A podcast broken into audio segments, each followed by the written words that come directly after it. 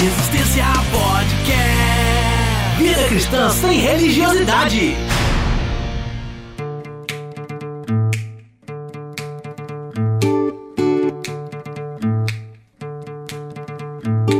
Fala Resistência, programa de número 32 no ar.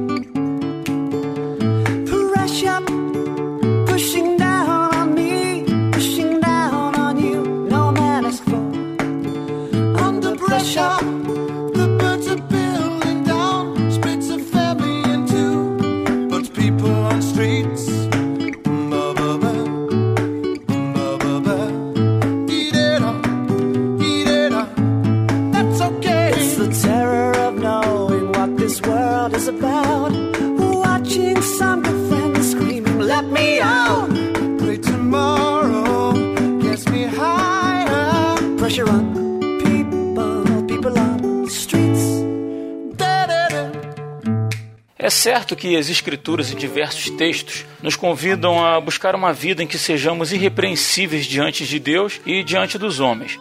Mas como conciliar essa busca quando a nossa natureza carnal e pecaminosa nos puxa o tempo inteiro para o lado negro da força?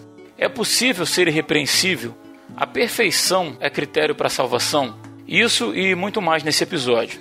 Eu sou Rodrigo Oliveira e quem quiser viver precisa primeiro morrer. Fala galera, aqui é Edivaldo Nascimento e ser separado é o mínimo que posso ser pelo crucificado. Caraca, parabéns. Fala aí galera, aqui é o Rodrigo Muniz e quando você não sabe onde quer chegar, qualquer caminho serve. Fala Resistência, aqui é o Will Soares e o homem sem Deus é um pedaço de carne. E o homem com Deus ainda é um pedaço de carne. Então aqui é um pedaço de carne salgado. Sem papelão.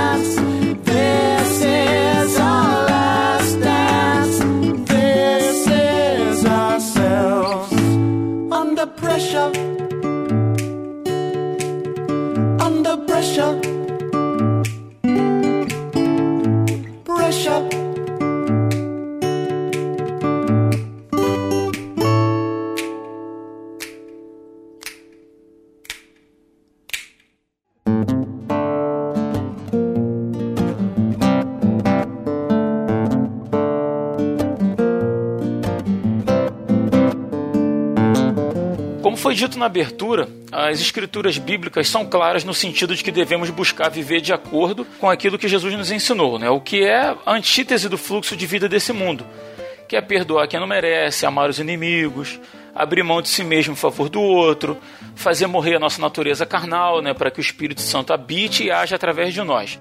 Mas como o apóstolo Paulo disse, o nosso corpo milita contra o espírito e o espírito luta contra a carne. E enquanto a gente fizer parte desse mundo, essa luta vai ser constante, né? Isso é fato.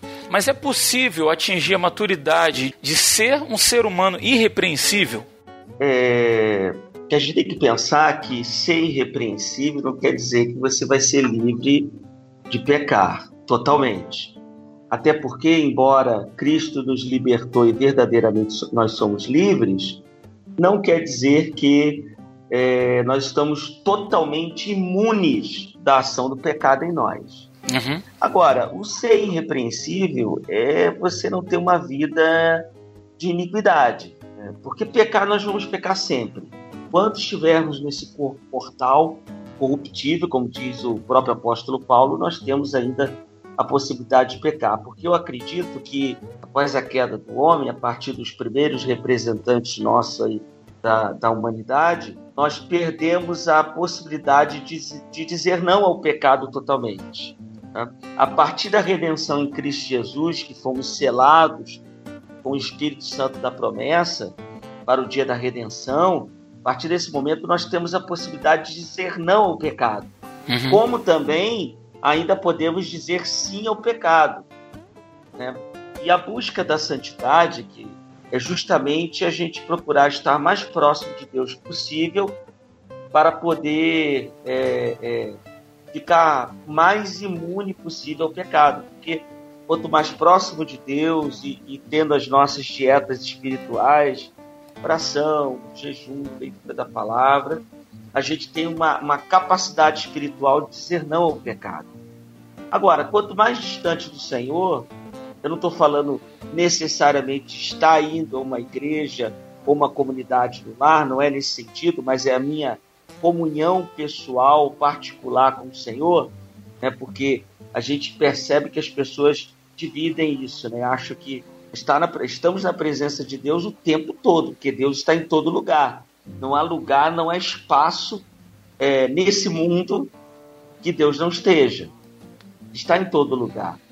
Então a gente entende que, que a, santi, a santificação é um processo.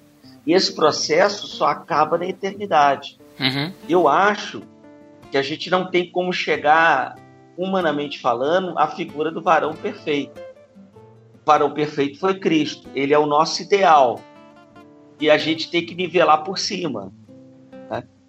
Mas ser perfeito, eu acho que não é sinônimo de ser irrepreensível. Irrepreensível é aquele que está numa situação espiritual e tem uma vida com Deus que, que as pessoas não, veem nele um servo do Senhor e não uma pessoa que está que diz que é do Senhor, mas vive numa prática Uhum. iníqua, vive na iniquidade o tempo todo. O cara que, por exemplo, vive no adultério, né, está sempre adulterando, mesmo estando na igreja, mas está adulterando.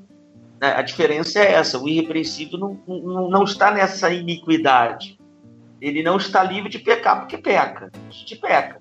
Seja por pensamento, seja por palavras, seja por omissão, seja por algumas atitudes que nós tomamos, nós pecamos.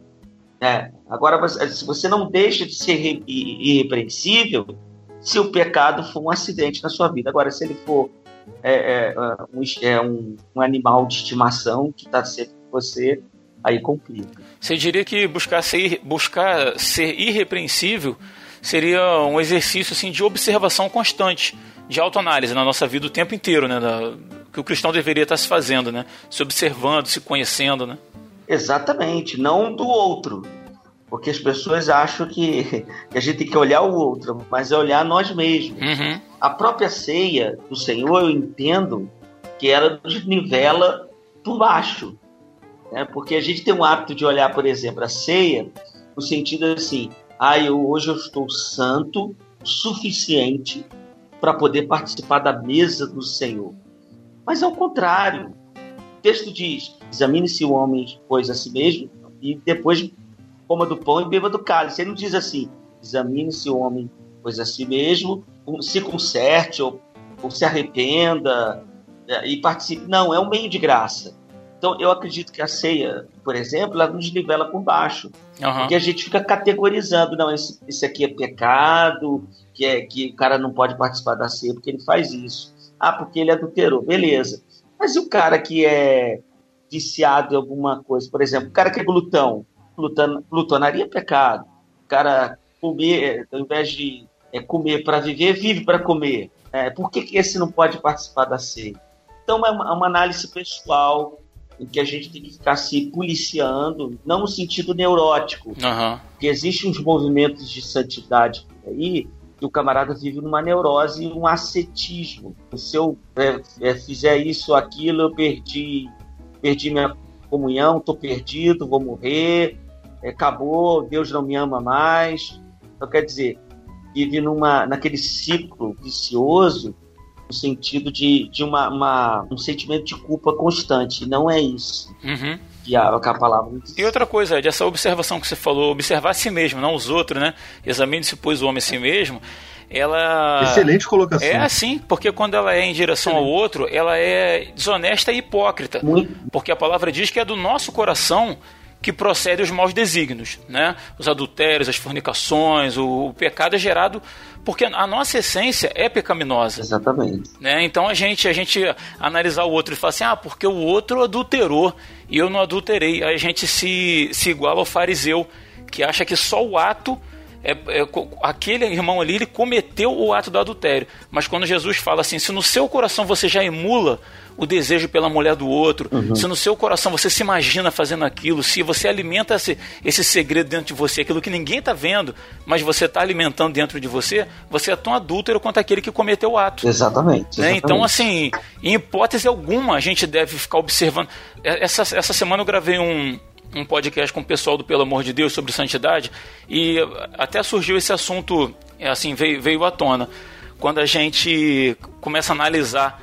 Pelos frutos nós somos conhecidos. Uhum. Então, assim, é inevitável que a, a simples observação da vida do outro dê alguns indícios pra gente. Né? Mas isso mas não deve ser um exercício. A gente não é chamado para ficar observando a vida dos outros e julgando quando a nossa essência é pecaminosa, né? A nossa natureza é pecaminosa. É, a primeira coisa que eu paro pra pensar quando a gente toca na questão de ser irrepreensível é o que, que é ser repreensível? Eu um pulo aqui no dicionário, que é sempre bom a gente dar uma olhada na origem da palavra. Repreender é censurar, advertir ou aconselhar com veemência, intensidade. Ou seja, você não é passível de conselho, você não é passível de repreensão, mas vamos, vamos nos apegar à palavra conselho. É, a própria Bíblia fala que na multidão de conselhos há sabedoria. Então, como eu vou ser inaconselhado? Sabe? A gente tem um tem meio que um paradoxo aí. No domingo agora, eu estava dando aula e eu falei para o pessoal que, o que, que é santidade. Que santidade não é você simplesmente fazer coisas ou deixar de fazer coisas. Porque se, se o padrão de santidade for esse, a lei, a lei te torna santo. E ela falhou, e ela falhou nisso. Ela falhou em redimir o homem. Então, em, em- em suma, o que, que é ser irrepreensível? Aham. É parecer com, é, ser imitador de Cristo, parecer com Cristo. É essa é a questão, sabe? O ser irrepreensível, estar irrepreensível, é, é ser e estar à imagem do mestre. Porque a gente pensa que ser irrepreensível é algo de fora para dentro. Não, porque agora eu vou eu vou trocar minhas vestimentas, eu vou botar roupa A, vou botar roupa B, não posso mais cortar o cabelo, vou deixar minha barba crescer. Uhum. E ser, e, e ser irrepreensível não é isso. Ser irrepreensível é de dentro para fora, sabe? Não é de fora para dentro. Senão a gente vai ficar, a gente vai cair na mesma questão dos fariseus que Jesus sempre sempre advertiu. Olha só, vocês não estão entendendo nada. Ah, mas Jesus, seus discípulos comem no sábado, os discípulos ah, tiram é, milho da espiga no sábado. Aí Jesus vira assim, pô, cara, se teu boi cair ali no buraco, você vai deixar ele morrer? Uhum. Não vai, cara. Então não começa. Não é de fora para dentro para fazer isso, é de dentro para fora. Então, quando a gente trata da, da questão da, de ser irrepreensível, é, não é simplesmente uma listinha de tarefas. Não é, é permitir que Deus transforme a imagem dele, para que nós nos tornemos irrepreensíveis segundo o padrão dele, não o nosso padrão porque eu entendo que quando eu entendo que eu sou falho e que o meu padrão de santidade é lixo perante o Senhor, é pano de imundícia. Se o meu padrão de santidade ele é falho, eu vou adquirir, eu vou buscar um padrão de santidade superior, vou buscar um padrão ser imitador de Cristo. Aí entra naquilo que o, que o Ed falou, disso ser um processo é, até o fim da sua vida. Sabe, você, você entra nesse processo até o fim da sua vida e você vai porque isso não isenta a gente de pecar, isso não isenta a gente de errar, mas como o próprio Ed falou, pegando o gancho no que ele disse, deslize, isso vai ser um, vai ser um erro de percurso, sabe? Isso não vai ser uma constante na sua vida, porque a gente já se despojou do nosso eu, pegamos nossa mochila, colocamos o nosso fardo sobre Cristo, pegamos o fardo dele, colocamos sobre nós e estamos seguindo o nosso caminho, sabe? Isso é infinitamente mais importante do que eu mostrar para os outros que eu sou irrepreensível, Sabe, eu prefiro ser irrepreensível aos olhos de Deus do que ser irrepreensível aos olhos dos homens. Porque se você for olhar, o próprio Jesus foi, aos olhos dos homens, muito, ele teve muitas atitudes que, que os homens reprovaram. Pô, você se assenta com, pe, com pecadores e prostitutas. Beberrão, comilão. Beberrão, glutão, beberrão. Aí Jesus chega assim, cara, deixa eu tentar entender.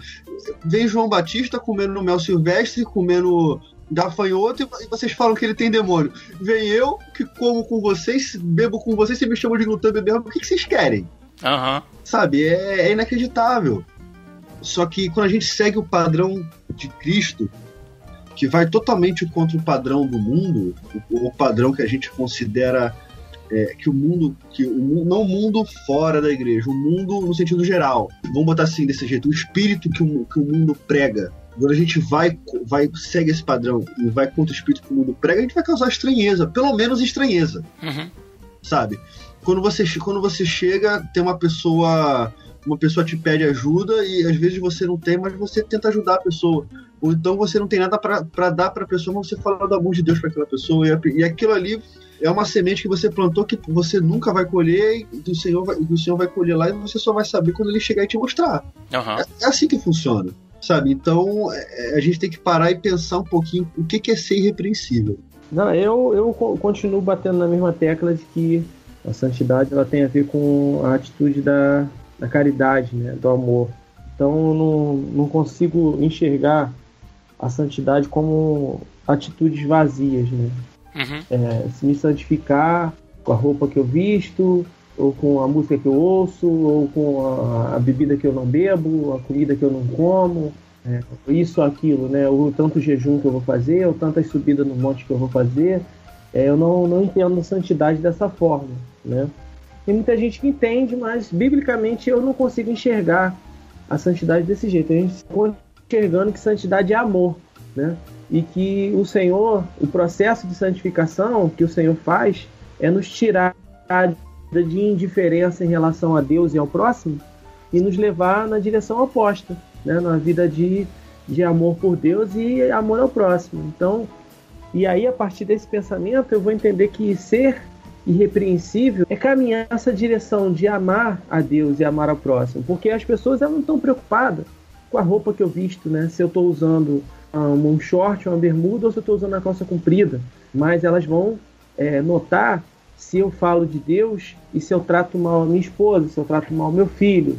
O amor faz diferença, enquanto que atitudes vazias e uma, uma religiosidade vazia não fazem diferença nenhuma. As pessoas não estão preocupadas se eu leio bem, se eu prego bem, mas elas vão me apontar se eu carrego a, a, o nome de Deus na minha vida e se eu não amo meu próximo. né?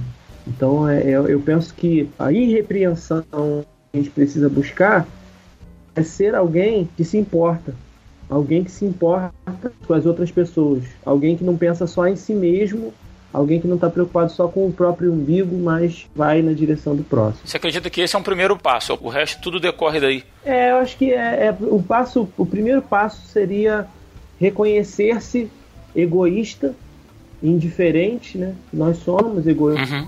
indiferentes e, e, e independentes de Deus. Reconhecer essa, Uhum. essa, essa postura, essa atitude e nos arrependermos disso e caminhar oposta disso. E aí sim, à medida Uhum. que eu vou começando a viver essa, essa atitude de amor, eu vou começando a ganhar. é, não que isso importe, mas que isso faz a diferença, mas eu vou começando a ganhar um status de alguém irrepreensível. Ó, fulano, você pode, você pode olhar para a vida de fulano. Ele, ele, a pessoa que chega perto dele, ele está sempre Uhum. disposto para ajudar, ele está sempre pronto para sabe, ter uma palavra, nu- nunca maltrata ninguém, está sempre Aham. no mundo, nunca quer prejudicar ninguém. É isso que torna uma pessoa, no meu entendimento, alguém irrepreensível. Você complementa aí, Ed. Sim, é, isso é que ele falou é interessantíssimo, né? O amor é uma atitude, né? Uhum. Então, é, é- o amor não é meramente um sentimento, é uma atitude que nós tomamos, nós resolvemos, tomamos a atitude de amar. E não existe amor é, é, para com Deus sem amor ao próximo. Sim. E o nosso e a questão do pecado é interessante porque muitas vezes as pessoas deixam de pecar não por causa da atitude do amor para com Deus, mas às vezes o medo das consequências daquele pecado, do outro pecado. Não, a nossa motivação para não cometer o pecado e ter uma vida separada para Deus é justamente o nosso amor por Ele, a nossa atitude em amá-lo. Né? E, e, isso é interessante, a questão do, do amar o próximo. Né? A gente tem percebido, infelizmente, isso é uma coisa que tem se tornado cada vez mais rara até dentro das nossas igrejas, aí, das nossas comunidades. As pessoas é, é, é estão numa guerra tão grande com relação ao poder, né? Para eu conseguir aquele, aquela posição, aquele cargo, nem que eu tenha que derrubar fulano, passar por cima de ciclano. Quer dizer, onde está o amor? Então a, a pessoa deixa de amar, de ter essa atitude de amar, uhum. para fazer essas coisas. Então a gente vive uma, uma, uma, realidade muito complicada com relação a isso. Como o Muniz falou, as pessoas têm que ver Cristo em nós. É, é, é Cristo que nos faz uhum. é, pessoas irrepreensíveis. É quando a pessoa vê em nós, igual um, um louvor antigo do Altos Louvores, existe um brilho que eu não posso ver, mas está em mim para que o mundo possa crer. É, então, esse brilho está em nós. A partir do momento que eu tomo essa decisão de estar com o Senhor, de servir ao Senhor, e tomo a atitude de amá-lo, eu procuro ter uma vida melhor com ele. Não é simplesmente seguindo uma regrinha é, de uma listazinha, isso aqui eu posso, isso aqui eu não posso, isso aqui eu posso, isso aqui eu não posso, isso aqui eu posso. Não é exatamente isso, né? Então é, é, é muito interessante isso que o Luiz falou e, e eu concordo plenamente com ele.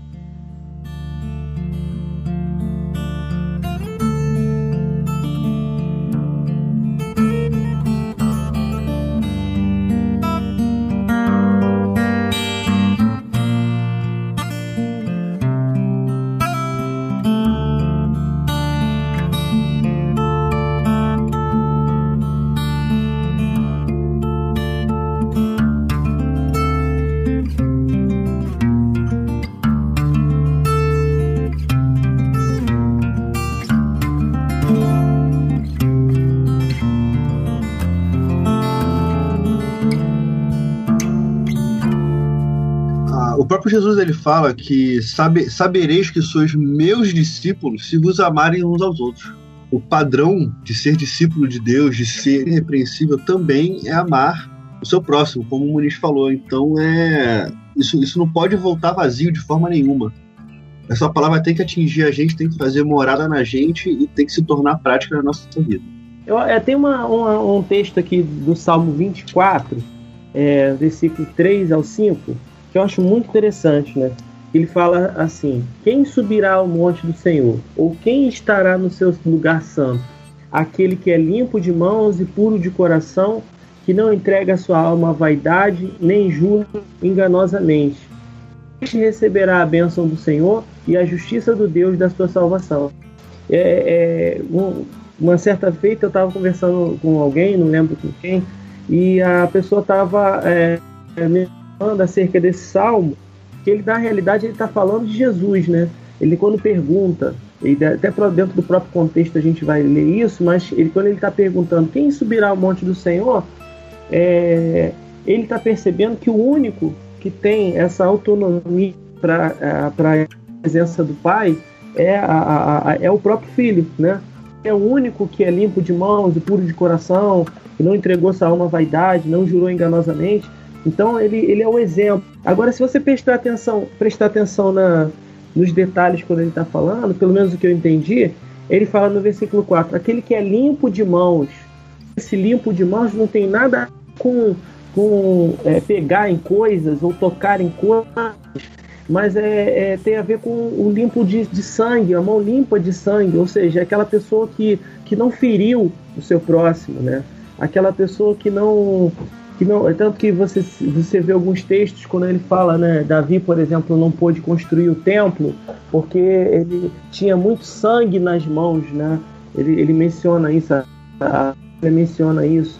Então, a mão limpa, uhum. eu entendo que é essa mão que não feriu o seu próximo, que é, e o coração puro é aquela é aquela mente que, que e, e a própria lá em Mateus também quando fala do, dos de coração ele está falando daquela pessoa que não tem dois pensamentos, né? Que não é dissimulada. E às vezes a gente está falando com alguém, ou está se relacionando com alguém, mas está em dissimulação, pensando o contrário, ou criando, fazendo fofoca. Eu penso que é aquela pessoa que não, não tem a, a, a, duas caras, né? que não tem duas falas, é, mas, mas que ela é pura. O coração, quando você está falando com aquela pessoa, o coração dela é puro, a atitude dela é pura, Aham. né? Que não entrega que não entrega a sua alma à vaidade, considera muita coisa, se considera superior. Uhum. A gente sabe que Jesus é o exemplo justamente oposto, né? Ele não não julgou como usurpação o fato dele ser igual a Deus, né? Se esvaziou, se humilhou, assumiu a forma de servo, né? É, então, e, e essa, essa é, é não entregar a sua alma à vaidade ou à busca de satisfação pessoal é, e como eu, como eu falei, egoísta, né? É, indiferente em relação ao próximo. Então a gente tem tudo, tudo uh, uma, uma estrutura de vida baseada em relacionamentos puros, em relacionamentos de amor, relacionamentos é, para com o próximo de alguém que se importa, de alguém que está é, é, interessado no benefício do próximo. Né? Então ele é o exemplo maior, ele foi e é o exemplo maior e é é, é um modelo de ser irrepreensível para o qual a gente tem que apontar e caminhar na direção.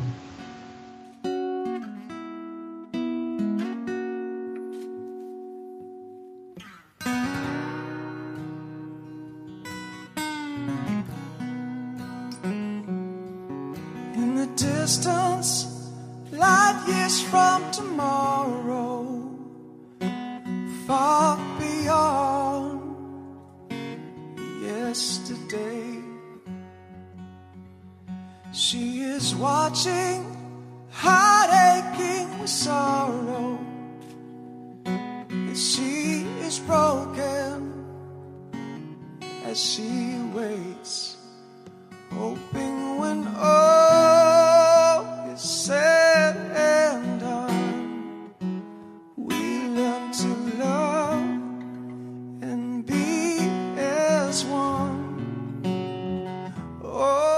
razão pela qual somos cobrados por aqueles que não reconhecem Cristo como Senhor de suas vidas? Somos tratados como loucos por causa da nossa fé? Somos ridicularizados por acreditarmos em um Deus que, segundo eles, é apenas uma criação do imaginário popular? Mas quando vacilamos ou erramos em algum ponto, eles são os primeiros a nos criticar. Na opinião de vocês, o que eles esperam de nós, afinal? Eu acho também, com relação a isso, que a pregação do evangelho ela tem sido pregada de forma muitas vezes distorcida. né? A gente acaba colocando a pregação do evangelho numa ênfase, eu acho que antropocêntrica, ou no sentido de que é, a gente deve primeiro buscar talvez aí é, uma, uma, uma vida santa ao invés de buscar o Senhor. Eu, eu acho que há um problema na nossa mensagem. Né? A gente tem que colocar padrão de Cristo, né? no sentido de que nós, todos nós, inclusive quem está pregando, é pecador. Às vezes aquele que prega a mensagem se coloca numa posição de superioridade, fazendo com que o outro que está ouvindo, que não per- pertence a esse grupo religioso cristão evangélico, se sentir diminuído. Uhum. Ao invés dele sentir que está diminuído diante de Deus, se sente diminuído diante de nós. Nos elevamos no nosso padrão de conduta, no sentido de que a gente não consegue mostrar exatamente quem é Cristo e o que Cristo fez por nós. Aham. É, eu não estou falando, falando aqui simplesmente de falar os nossos testemunhos, né? Testemunhos, né? Nossa vida de tristeza aí, antes de, de erros antes do, do Evangelho. Mas se colocar numa posição que Cristo é superior a nós, nessa pregação. E as pessoas acabam vendo, vendo em nós, na nossa pregação, um- uma certa arrogância. Aham. E essa arrogância é, é, faz com que eles pensem assim: ah, então você é melhor do que eu. Ah, então quero ver quando você cair o que, que você vai dizer. Eu já vi muito isso. Sim. É, E quando esse, esse irmão aí erra, é um prato cheio pra, é um prato pra cheio. mostrar, olha, ele é igual a mim, ele erra também, né? É, e, não, e, as, e as pessoas caem em cima. Agora, claro, também, às vezes, uma- a nossa vida acaba apontando para a torpeza dos outros, sim. Sim. Dá aquela diferença. Mas eu acho que esse não é o motivo maior, o principal das pessoas acharem que que a gente não pode, a gente não quer pecar, mas acabamos pecando.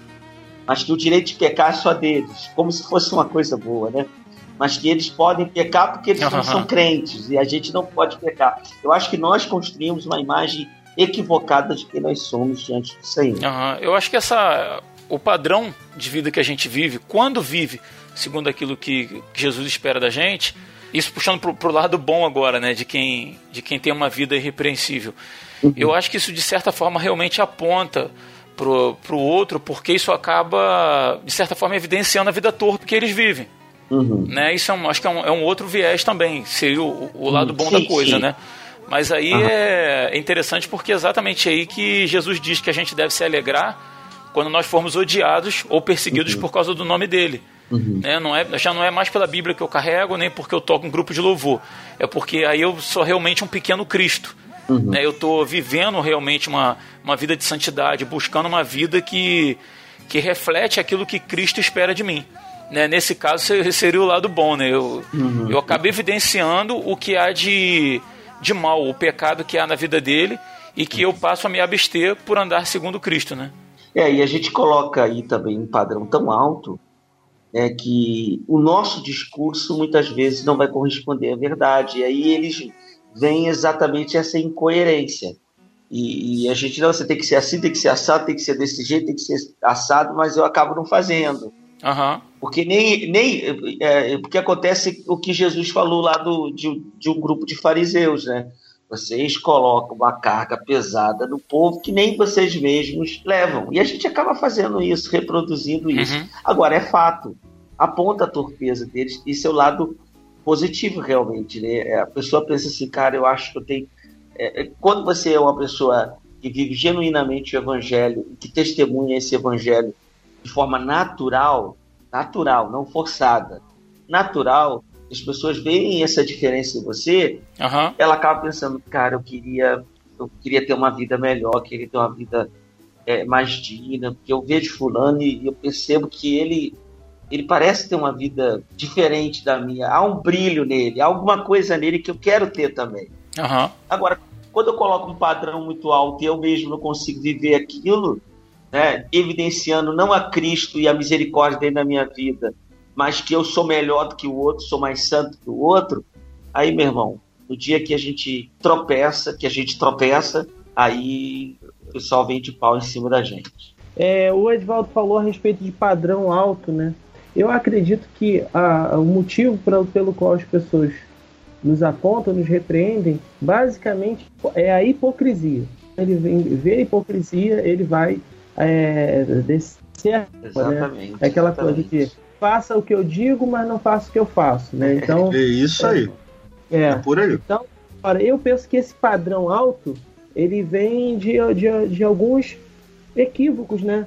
É, de como o Oswaldo falou, de uma mensagem é, truncada, uhum. uma mensagem deturpada do Evangelho, que coloca que cria uma série de regras sem sentido que vai criar meio uma, uma condição para se conquistar as coisas é, é, para com Deus através das obras. Cria um padrão muito alto e você coloca lá, tipo, ah, eu para eu ser salvo tem que ser perfeito. Aquela coisa que você perguntou no início, né? Perfeição é critério para salvação? Para muita gente é.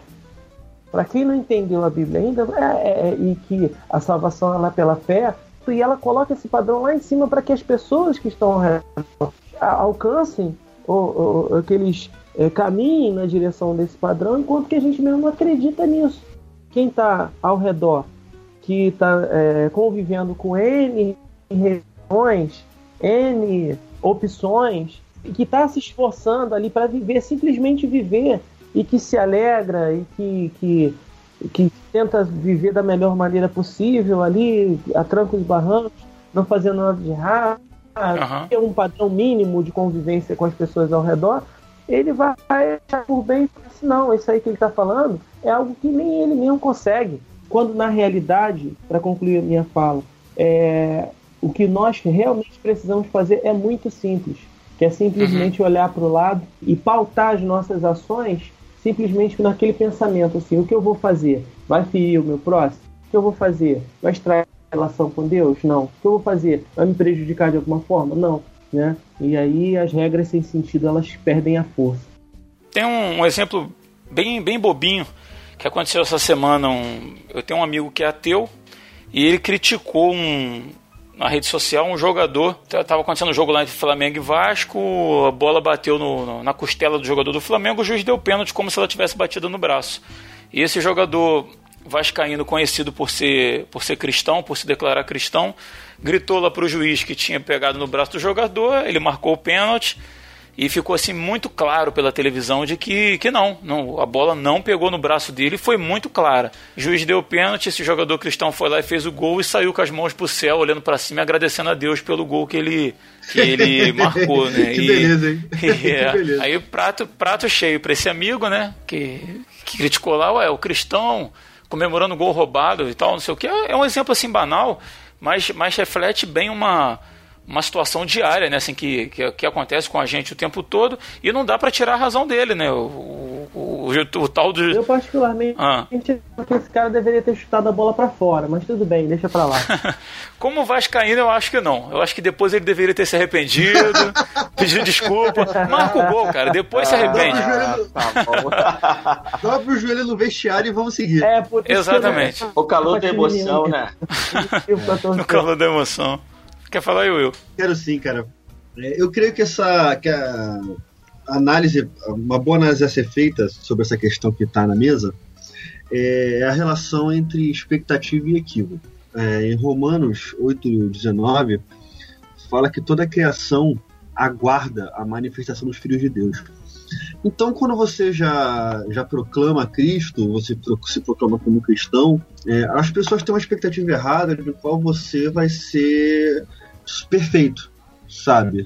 Mega santo, né, mega diferente, a sua fala vai ser diferente, é, a sua atitude vai ser diferente, sendo que, cara, nós somos pessoas comuns, sabe? Cheio, como já, já falamos aqui, cheio de erros, cheio de defeito, pecadores, sabe? O que não, não nos isenta da, da, norma- da normalidade da vida em sociedade sabe? A, a expectativa que muitas vezes fazem, fazem acerca do cristão é uma expectativa errada, sabe? O cara não pode sentir tristeza, o cara não pode sentir dor, o cara não pode sentir raiva, o cara não pode se frustrar, o cara não pode nada. A expectativa é essa. Querem ver Cristo através de nós. Ok, mas a gente também é humano. Uma vez eu, eu tava falando com uma pessoa, eu virei pra uma pessoa e falei, cara, você tem todo o direito de sentir o que você tá sentindo. A pessoa tava com raiva. Você tem, direito, você tem direito de sentir o que você está sentindo porque isso faz parte da sua humanidade.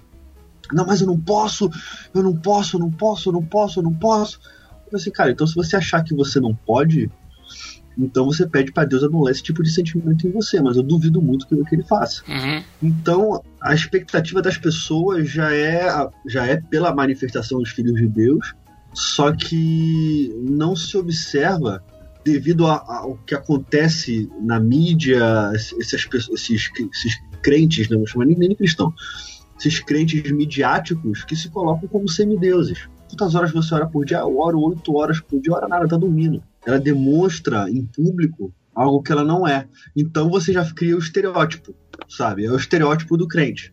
É o estereótipo do cristão. E quando você chega conversando, conversando com umas pessoas, quando você, muitas vezes você tem uma roda de amigos assim, que os caras vão ah, vamos, vamos pro bar, vamos pro bar. E você é cristão, você não está bebendo com eles, mas está se congratulando com seus amigos, tomando Coca-Cola, rindo com todo mundo, você, você se torna um ser exótico, ou então você é um falso crente.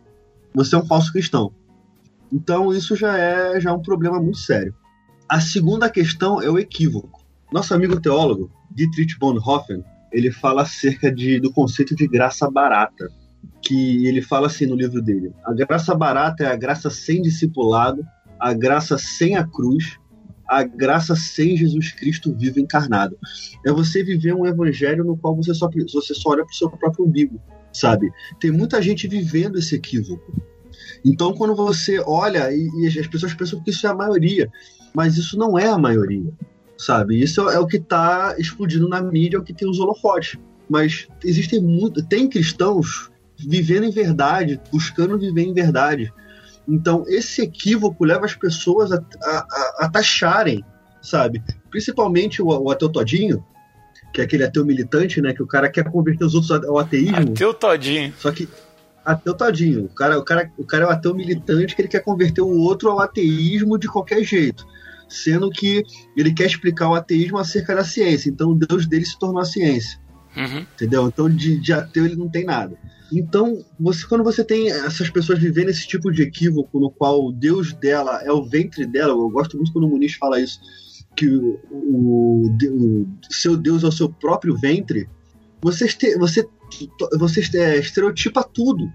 Sabe? Tudo vira um estereótipo e todo mundo fica naquela caixinha e vida que segue. Então, por isso que se cobra muito, porque se vê muito erro, se expõe muito erro. E você lá que é zeloso, você lá que é zeloso para com Deus, zeloso para as coisas de Deus, zeloso, zeloso para as pessoas que Deus bota no seu caminho, no qual você cuida, no qual você aconselha, e ninguém tá vendo, com você dobrando o seu joelho no quarto, intercedendo pela tua família, intercedendo pelos teus filhos, intercedendo pelos teus amigos, intercedendo por pessoas que você conheceu, mas você está orando porque você tem o coração voltado para aquilo, e ninguém vê. Esse, essas são as vozes, as vozes que clamam no deserto e que ninguém vê sabe? Mas não.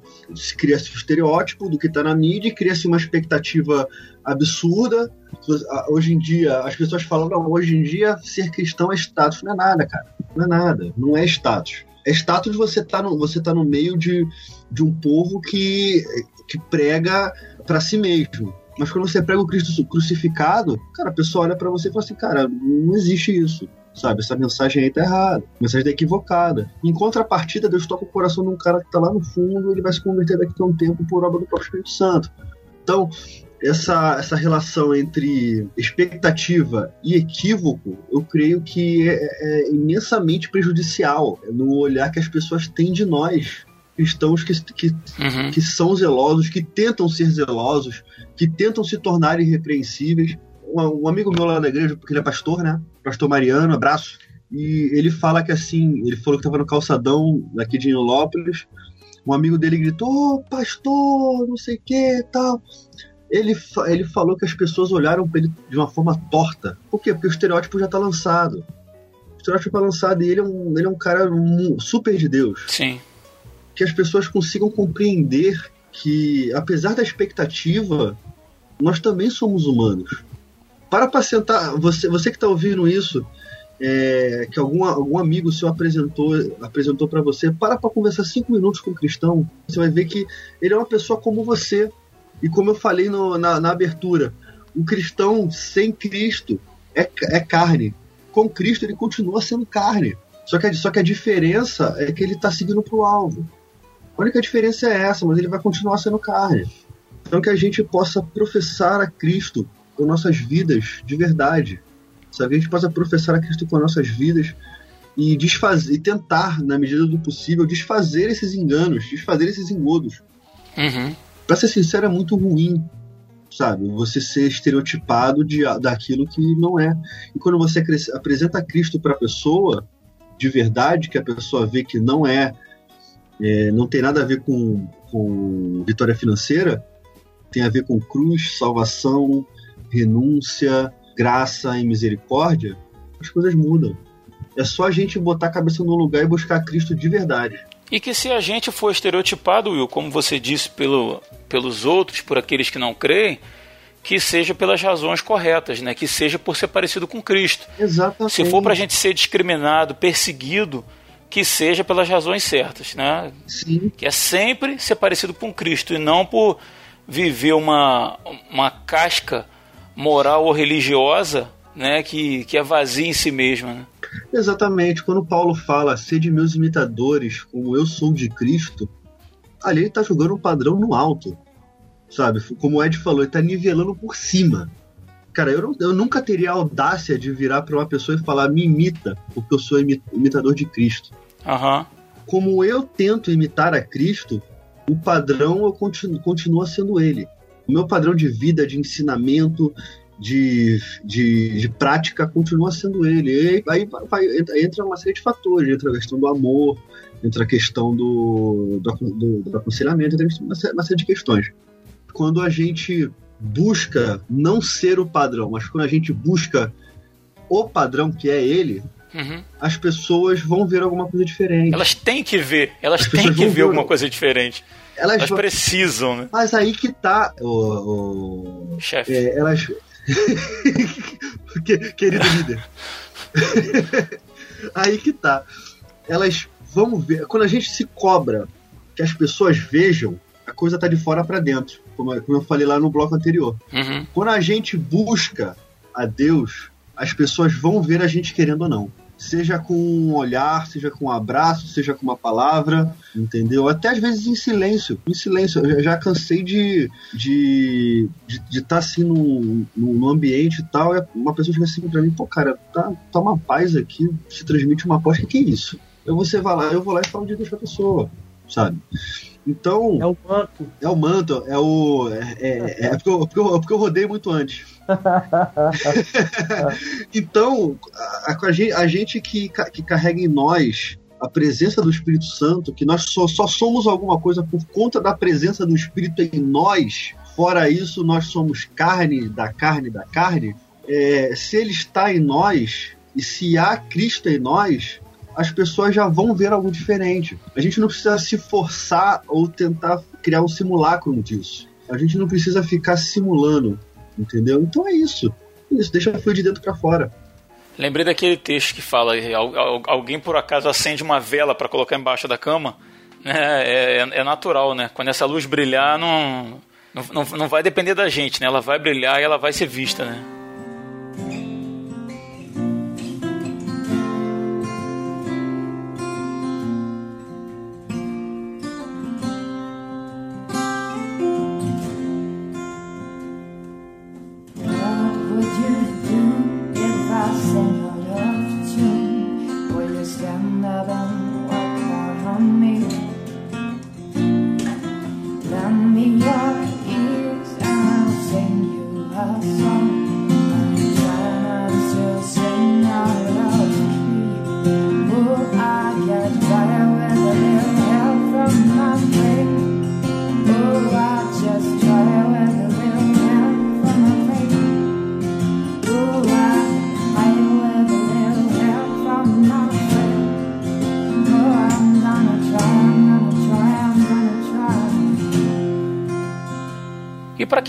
A gente aí já entendeu que a partir do momento que Deus olha em nosso favor, que Deus se, se move em nossa direção, que Deus nos alcança, Ele permite que a gente tenha condição de dizer não para o pecado, né? como o Edivaldo falou lá atrás.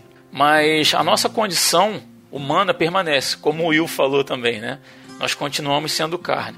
Então, assim, é, como é evidente que a gente vai errar na caminhada, que a gente vai tropeçar, né, por mais que a gente tente não planejar, por mais que a gente tente não mover o nosso íntimo na direção de, de cometer pecados e tal, mas por ser essa nossa condição, a nossa natureza, a gente vai tropeçar, a gente vai cair na caminhada e tal, e o próprio Senhor dá a condição de que a gente se levante. Né? Mas a partir do momento que a gente erra, a gente vai ser apontado, a gente vai ser criticado, a gente, infelizmente, mas provavelmente vai servir de escândalo para outras pessoas. Então, eu queria saber de vocês como lidar com os próprios tropeços públicos e ocultos e não desanimar nessa caminhada.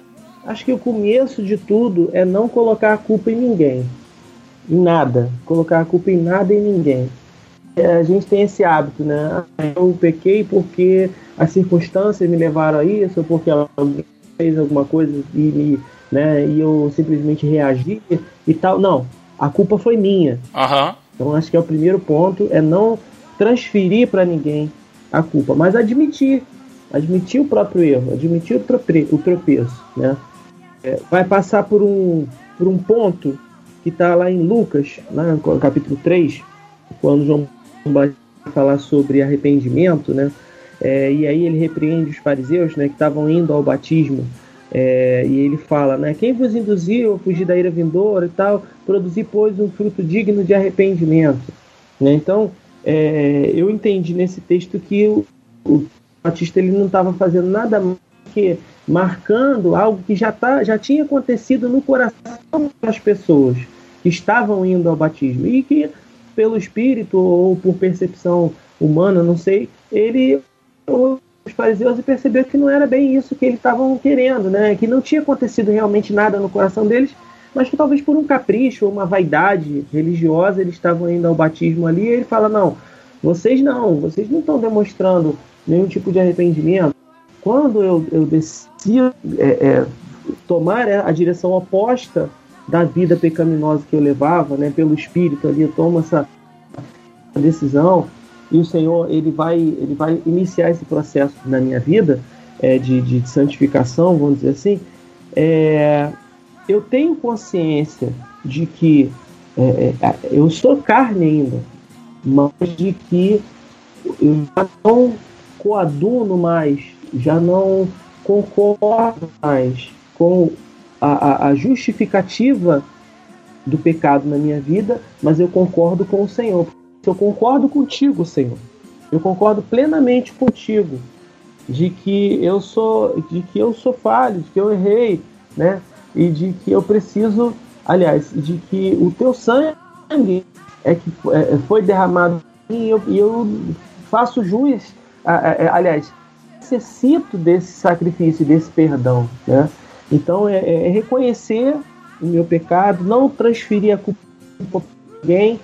É, se é, é, é, é algo que eu fiz e que trouxe dano para alguém, é tentar reparar esse dano com aquela pessoa. Se não for possível, tem um ditado que diz, né, o que não tem como resolver, resolvido está. Então, se alguém morreu ou uma situação que é impossível de haver reparação, então, é, Deus é que vai dar a solução para isso.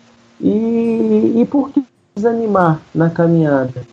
Porque eu só vou desanimar se eu ainda tiver a esperança de que é pela minha força que eu consigo vencer, que é pela minha força, pelo meu, pelo meu é que eu, eu sou perdoado. Não, eu fui perdoado pelo sangue da cruz, derramado na cruz, o sacrifício já foi feito, o sangue já foi derramado. Então, eu tenho que ter essa, essa esperança não em mim, de uma, de uma purificação por mim mesmo, mas uma esperança no Senhor. Viva a esperança no Senhor. É o sangue do, de Jesus quem me dá livre acesso ao Pai, que cria caminho para mim, para que eu me achegue ao Senhor. Então, se eu tenho essa consciência, eu não vou me desanimar, eu não vou é, é, perder o foco, eu não vou perder o alvo, eu vou continuar caminhando. Paul Washer ele fala que é, qual o momento em que eu tenho que me levantar? Exatamente no momento que você cair. Naquele momento você levanta, bate a poeira e se continua andando. Não deixa aquela coisa de, ah, eu vou ficar aqui prostrado, em comisseração, né? Eu vou ficar aqui remoendo meu pecado, minha culpa, minha culpa, minha máxima culpa, né? Ficar ali batendo no peito. Não! Levanta e continua. Levanta e vai em direção ao Senhor, porque você está demonstrando a tua total confiança de que o sangue foi e é suficiente para te perdoar. Então não é uma atitude leviandade isso, não. É uma atitude de consciência de que não é pela tua força, mas é pelo sangue que você é perdoado. Então, segue em frente, continua a tua caminhada. É, você está falando de, da, da, questão de reconhecer né, o, o, pecado que habita na gente. Eu pensando aqui que realmente a, a importância que se tem de, de, de, que a gente reconheça essa nossa condição ambígua né, com, com muita honestidade.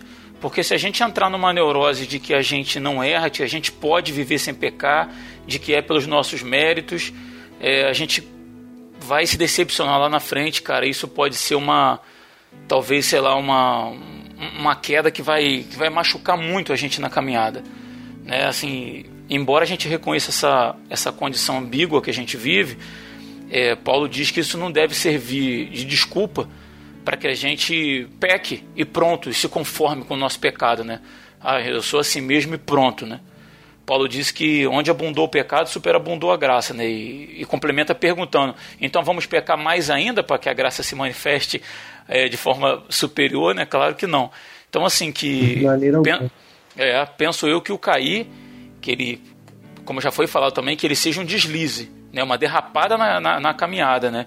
E os dedos vão apontar, isso aí faz parte, e é uma consequência do erro que a gente cometeu, né? Porque a gente derrapou, a gente errou, porque é a nossa natureza, mas a gente cedeu. Né? Mas o importante é, como você disse, é reconhecer que é o Senhor quem capacita a gente a levantar, é o Senhor que capacita a gente a caminhar, né? E levantar após cair e recomeçar, né? E deixar o pecado para trás, né? Que se a gente seguir assim, a gente vai estar seguindo o plano inicial. Sim. Né? A ideia é essa, continuar, né? E pior do que errar é não reconhecer o erro. Eu acho que é bem pior. Sim, sim. Só vai jogar a culpa no outro aquele que ainda não, ainda não teve plena consciência da sua condição. Concorda? Concordo. Você aceita, Edivaldo? Amém, amém, aceita, aceita, aceita. Eu aceito. Mais uma conversão durante o podcast. Glória. É. Mas, mas fala aí, Edivaldo, como, como lidar com, com esses tropeços na caminhada aí sem desanimar? É, e uma coisa que o Muniz falou aí bastante interessante é que o reconhecimento né, do, do erro, é, o verdadeiro arrependimento, se arrepender de fato do que fez, né? sentir aquela tristeza profunda de ter ofendido o Espírito Santo de Deus, né? de ter ofendido o Senhor. Quando o Senhor diz sejais santo porque eu sou santo, né, não quer dizer que a gente vai ser santo como ele é, o padrão dele. Uhum.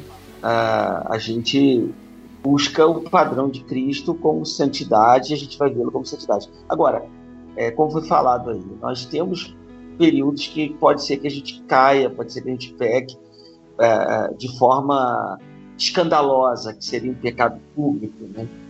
É, o primeiro passo é o reconhecimento, reconhecer que errou, a humilhação, porque a humilhação faz parte do arrependimento. É, é necessário que a gente se humilhe diante do Senhor Uhum. e às vezes publicamente se humilhe, que mostre essa humilhação do erro, porque tem gente que peca e continua numa arrogância espiritual, né? Uhum. E aí o que acontece? Essa pessoa acaba vivendo da iniquidade, dessa prática do pecado constante e continua caminhando na igreja ou na, na vida cristã, melhor dizendo, né? Como se nada estivesse acontecendo. Porque há pessoas que pecam, Uhum. tem uma vida pecaminosa nesse sentido de iniquidade mesmo, de estar repetindo sempre aquele mesmo pecado e vivendo naquele escândalo e achando que está numa boa, porque não há um profundo reconhecimento do pecado. Né? Se tornou algo comum, aquela história não tem nada a ver. Agora, e é interessante quando você estuda a história dos avivamentos na, na, na, na, na vida do, da igreja, você percebe que todos os grandes avivamentos da história tiveram como prelúdio uma profunda convicção de pecados, de reconhecimento de pecados, porque o nosso maior inimigo Uhum. não é o diabo, não é as outras pessoas, não é o não crente, continua sendo o pecado. Pecado é aquele que continua tentando tenazmente nos derrubar. A maior meta de Satanás não é, é, é que a gente. A maior meta de Satanás não é, não é- Como é que eu posso dizer? As pessoas acham que, que- que o diabo ele quer fazer é, um montão de outras coisas, mas a, a maior meta dele é nos desconectar da presença de Deus Uhum. e quer nos ver em pecado, no sentido de desagradar o Senhor. Essa é a meta dele. né? Então, é, a gente precisa reconhecer, primeiramente, que pecamos, que erramos, que falhamos, que precisamos nos humilhar para depois dar a volta por cima. O Senhor vai nos fortalecendo, o Senhor vai nos dando, vai, vai nos perdoar. Ele é rico em misericórdia, mas Ele não permite que continuemos naquela vida pecaminosa, porque Ele nos ama. Vamos passar pela disciplina do Senhor, né? E Ele vai nos restaurar e a gente começa uma vida nova, uma nova caminhada. E o tropeço faz parte da, da vida. É, O, o- o ideal é que nós não tropeçamos, né? que nós não caiamos. né? Mas se tropeçar, levantemos e não fiquemos prostrados. E o bacana é a gente pensar, cara, que a gente não tem. Na verdade, a gente tem muita fraqueza Né? Tem. né, na- nessa, nessa busca. Pra gente é difícil. É, embora pro verdadeiro cristão, essa busca pela santidade, essa busca por ser repreensível, deva ser, na verdade, prazerosa. Aham. né, Não deva ser um, um peso na vida de ninguém. Mas é eu penso que é, que é legal a gente imaginar que um dia Cristo vai satisfazer plenamente essa, essa busca, esse anseio. Amém. Né, cara? Quando a gente estiver com Ele, a gente for transformado, a gente vai ver o, tudo aquilo que a gente não conseguiu fazer né, o objetivo que a gente não conseguiu alcançar pela gente mesmo, realizado pela mão de Cristo. Né? Isso é, é bonito demais de pensar, né? Eu aceito, eu aceito, eu aceito. é perfeito. A, a pergunta é a seguinte: como lidar com os tropeços e não desanimar? Como lidar eu até te falo, mas como desanimar eu ainda não, ainda não aprendi. Eu acabei de falar como não desanimar, cara. É só eu te botar nessa esperança lá na frente. Não, eu sei, não, não. é, porque. Prestou atenção, poxa. Ele não prestou, Eu, eu não. até É. prestei, mas eu ainda não Ele aprendi. sapo. Nada, eu até, eu até prestei. Você não aprendeu, cara? Então vem cá, vamos conversar. Senta aqui, vamos conversar, jovem. Não é, cara, por quê? Por quê? Pelo. Vocês, sa- vocês sabem que que eu passei. Eu não disse que era fácil, É, cara. aí eu É, tô parado. Exatamente, É exatamente. porque quando a gente tropeça, cara, eu acho que eu acho que a pior coisa que acontece é quando tentam chutar cachorro morto. Você já tá no chão e a pessoa não uma, não duas, mas 10, 20, 30 vezes uma igreja inteira chuta você, Aham. entendeu? E te acusa, te mete o dedo na sua cara, tal. E é um pouco de é muito difícil você não desanimar num momento desse, cara. Eu falo que é aconteceu comigo, sabe? É muito difícil não desanimar num momento desse. E é, a- a única coisa que você pensa ali é que não há redenção, sabe? Não há redenção por parte dos, por, por, por parte de ninguém. Só que a gente, a gente tem a tendência a esquecer que a nossa redenção é no Senhor. Quando o, o apóstolo João ele escreve a epístola dele, que ele fala que filhinhos não pequeis, mas caso pequem, há um advogado no céu, Jesus Cristo justo, Uhum. a gente, tem, a gente tende muito a esquecer isso. Sabe? A gente tende muito a esquecer esse versículo porque é, a gente crê que a indiferença, a falta de amor das pessoas para conosco reflete aquilo que Deus está pensando de nós. E a gente tira os nossos olhos da cruz e começa a olhar em volta e a gente fica desesperado. A gente fica, a gente fica desesperado. Só que Deus ele não, não desiste da gente. Essa é a parte mais mais apaixonante da cruz é que uma vez que ele começou a obra, ele vai ser fiel para ele completar a obra, cara. Sabe? Ele, ele vai ser fiel para completar a obra. Então, ca- meu amigo, você caiu, você levanta. Tá sem força para levantar, vai para a cruz, se arrastando mesmo. Vai para a cruz se arrastando, porque o próprio Deus vai levantar. Porque se a nossa força está nele, se o nosso desejo está nele, se o nosso eu está nele, é ele que vai fazer, cara. Porque a gente, eu, eu vou ser bem, bem sincero. Um homem não tem força para levantar por si mesmo. Não tem, cara. Quando, dependendo da queda dele, ele não tem força. Porque o peso do pecado e da acusação dos irmãos, que deveriam ser irmãos, Aham, concordo. fazem um chapéu em cima da sua cabeça gigantesco, no qual você só enxerga a sombra. Você não consegue mais enxergar a, a, a luz de Deus, sabe? Você não, não consegue mais enxergar, enxergar o próprio Cristo. Você só enxerga a sombra, porque você tá, é, tá tudo cobrindo o sol da justiça. Não há outra forma a não ser se arrastar para os pés do Senhor. E se desanimar, como, como acontece normalmente, isso é normal de acontecer, a questão do desânimo, Uhum. é que a gente possa se arrastar na direção de Deus, porque não tem outra alternativa.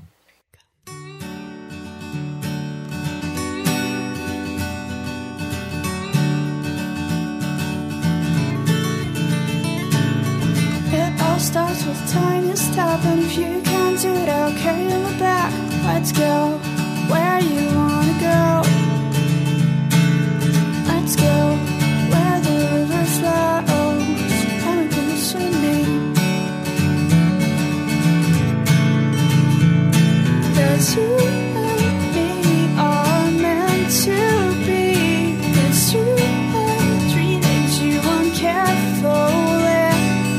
vamos aí caminhando para o final do programa, vamos às considerações finais.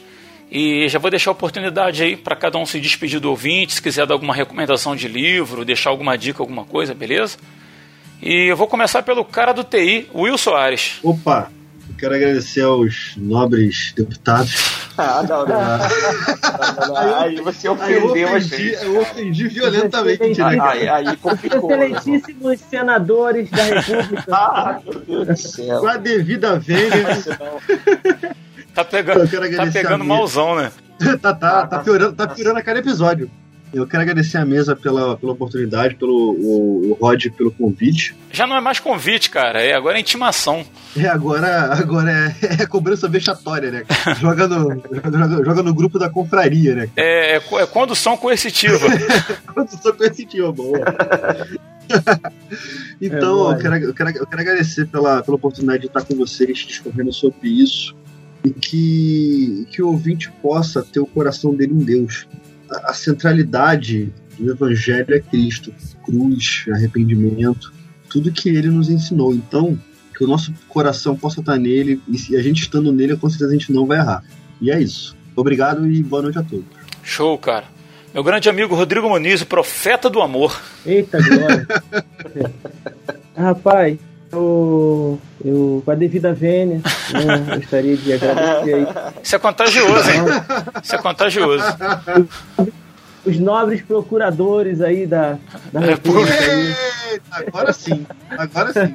De- da República de Curitiba. É. Ai, meu pai.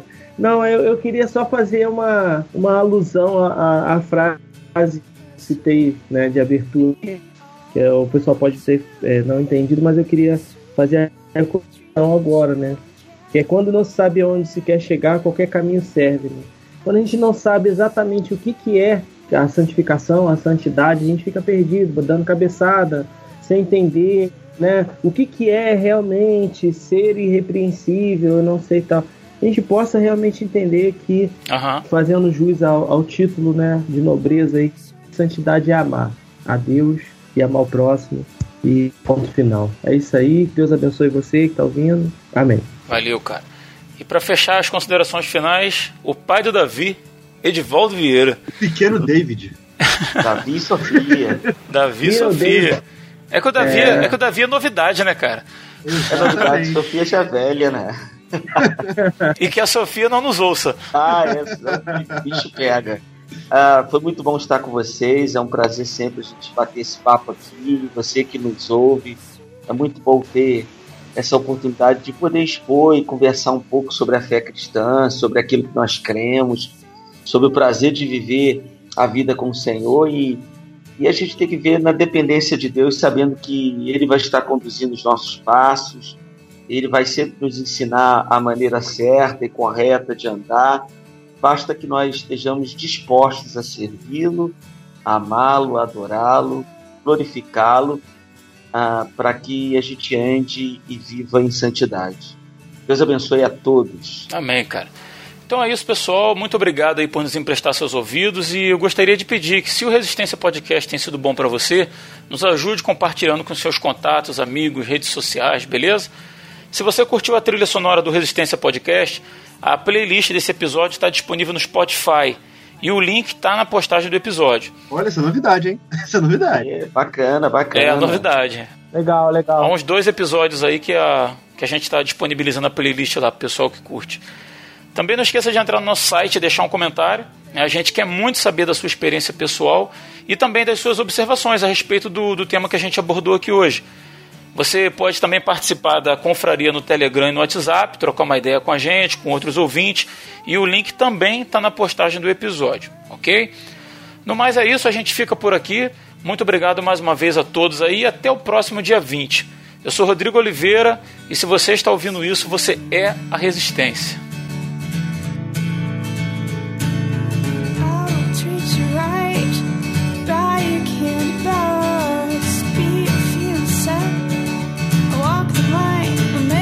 Right. So we together. Cause you.